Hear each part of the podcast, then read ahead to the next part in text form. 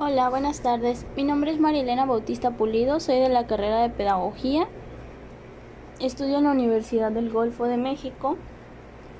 Y bueno, hoy les voy a hablar acerca de las dimensiones del sistema de proceso enseñanza-aprendizaje. Como ya sabemos, el sistema educativo mexicano enfrenta condiciones y retos distintos, por lo que para obtener buenos resultados es necesario actuar de manera diferente nos podemos dar cuenta simplemente ahorita con la condición que estamos viviendo. Educación en línea. ¿Por qué? Pues por la pandemia. Aquí se ha tenido que modificar mucho las estrategias o las planeaciones que tenía cada maestro para poder dar a cabo o llevar a cabo su clase. Esto con el fin o con el propósito de que el alumno pueda obtener el mayor aprendizaje posible y los resultados pues a nivel general sean buenos.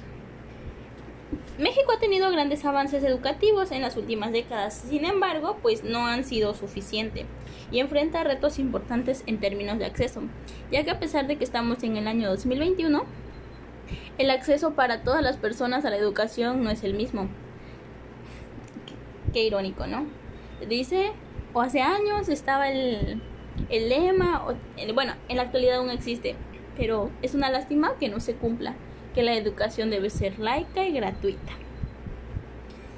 Sin embargo, pues en el año 2021 aún hay personas las cuales no tienen acceso ni siquiera a la educación básica.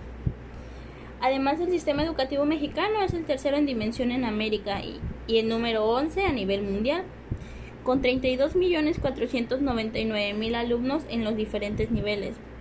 En cuestión de calidad, se busca mejorar los aprendizajes de los alumnos y que esto se refleje en un incremento en el porcentaje de alumnos en niveles medios y avanzados, ya que del 100% de esos alumnos que acabo de mencionar, de los 32.499.000, más del 60% o 70% pertenecen al nivel educación básica.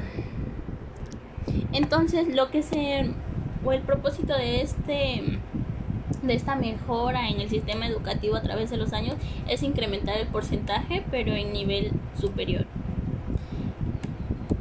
Las condiciones actuales del sistema educativo mexicano plantean un reto grande, es un desafío para los gobiernos federales y estatales.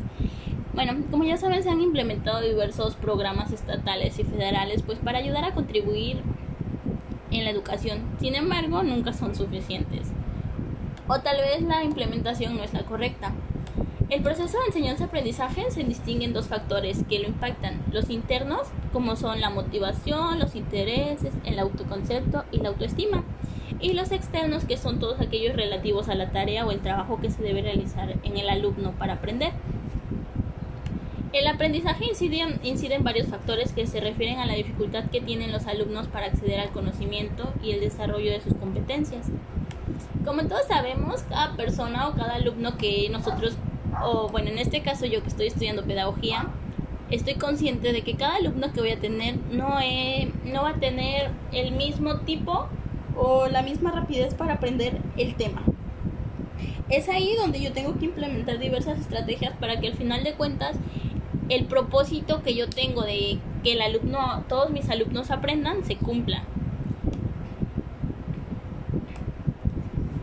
Es necesario que toda acción educativa vaya acompañada de prácticas exitosas, de un diagnóstico seguro. Al principio de cada materia, como futura docente, estoy consciente de que tengo que hacer una planeación en la cual voy a especificar de manera muy detallada, paso a paso, las diversas actividades que voy a realizar. Para ello tengo que conocer muy bien a mis alumnos. ¿Por qué? Porque si yo no los conozco y no los empiezo a tratar, no voy a saber identificar para empezar, ¿qué tipo de técnicas o estrategias van a ser las correctas para que yo pueda desarrollar o cumplir con ese propósito? Es por ello que cuando se inicia un curso, materia o clase, lo primero que se debe realizar es eso, una planificación. Esto servirá para saber desde dónde comenzar con los trabajos. Después vamos a realizar un examen diagnóstico. ¿Para qué? Para ver en dónde es donde yo me tengo que especificar más o centrar más para poder apoyar a esas deficiencias que tal vez tienen los alumnos. Para desarrollar una competencia se diseñó una estrategia en varias fases. Em, para ello tú para que puedas desarrollar una competencia entre alumnos, uno, los alumnos deben de estar preparados y haber adquirido los conocimientos suficientes. Y la competencia entre alumnos no me refiero a que fulanito se esté peleando con Pedrito porque necesita o eh, yo soy mejor que el otro, no. Esto los motiva a generar mejores trabajos y entonces es ahí donde el nivel de educación va a subir. Una estrategia de trabajo se debe aplicar y al final de cuentas ver si los resultados que obtuvimos son los que nosotros esperábamos. Por ello en la planificación siempre debemos estar conscientes de es la estrategia correcta que yo debo aplicar a mis alumnos y el resultado que, que bueno que yo puse en la planeación es el mismo que estoy obteniendo ya como resultado final al aplicar la estrategia. Por ello también es importante que para que la dimensión del proceso enseñanza-aprendizaje se lleve a cabo, implementes diversas técnicas, porque no lo hagas todo tan tan aburrido. Siempre debe de haber una cierta didáctica entre los alumnos con el maestro para que esto sea más fluido, más interactivo y la interacción siempre va a desarrollar o a facilitar el proceso de aprendizaje. Es por ello que también desde pequeños es muy importante darles los pasos o las herramientas adecuadas para que ellos puedan desarrollarse de mejor manera conforme van creciendo educativamente o profesionalmente. Los estudiantes deben utilizar creatividad y talento. Si tú ves que uno de tus alumnos es bueno para dibujar. Bueno, ya me di cuenta de eso, entonces la próxima actividad que yo voy a dejar es que realicen un dibujo acerca de diversos temas, ¿no? Entonces ahí es donde tú vas a ir conociendo los talentos de tus alumnos y sacándoles provechos para que ellos también se den cuenta de, de las diversas habilidades que poseen. Y con esto tú generas cierta motivación porque si él es bueno y tú ya te diste cuenta, pero él no sabe identificarlo, tú vas a poder generar eso, esa confianza en él mismo y el la próxima actividad que incluya algún dibujo, él se va a esmerar para que su dibujo sea mejor. Y esto a su vez genera una competencia sana porque los compañeros van a decir, yo también quiero hacerlo como Pedrito o como Juanito. Entonces es ahí donde es importante las competencias, la aplicación de buenas estrategias para poder desarrollar o obtener el propósito, que al final de cuentas es el mismo. Transmitir a tus alumnos el conocimiento suficiente para que ellos puedan aprender. También es muy importante el trabajo en equipo, porque si un alumno aprende a trabajar en equipo, mm, el proceso de enseñanza y aprendizaje lo incluye. Siempre es bueno saber trabajar en equipo porque como todos sabemos, una cabeza piensa mejor que dos cabezas piensan mejor que una.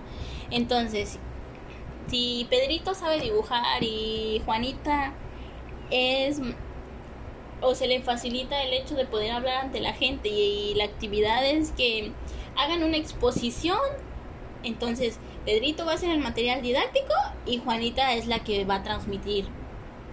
Ahí se van a complementar porque Juanita puede darle ciertas técnicas a Pedrito para que él pueda desarrollarse o se le facilite hablar ante la gente. Y Pedrito le va a enseñar a Juanita mm, técnicas para poder dibujar o que se le facilite. Y esa es la cuestión.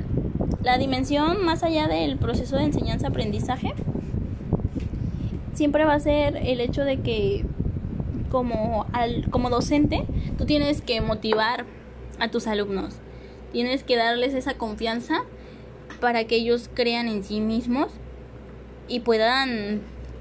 O sea, que el hecho de aprender no se les complique, no se les haga tedioso. Y bueno, el tema es demasiado extenso, pero el tiempo pues no es suficiente. Espero que haya sido pues de utilidad eh, la información que les acabo de dar y sobre todo eso. Siempre recuerden planificar, aplicar estrategias, ser didácticos, no aburrir a los alumnos, porque esto va a facilitar muchísimo el proceso, el proceso de aprendizaje. Y también ahí es donde un maestro se va a destacar, porque si tú como maestro enseñas de la manera correcta y aplicas distintas estrategias, los alumnos van a decir no. Y, o sea, ese maestro sabe enseñar, ese maestro conoce y no hace todo, no hace todo como siempre, porque no falta el típico maestro de solo copien y o contesten tal página o investiguenme, no. Es cuestión de también poder convivir y, y hacer todo un poquito más, más fácil, porque la verdad ahorita con este tema de la pandemia sí es muy tedioso el hecho de que estar tras una pantalla aprendiendo o absorbiendo lo poco, o para que todavía nosotros como futuros docentes o los docentes no no pongan de su parte. Entonces, bueno.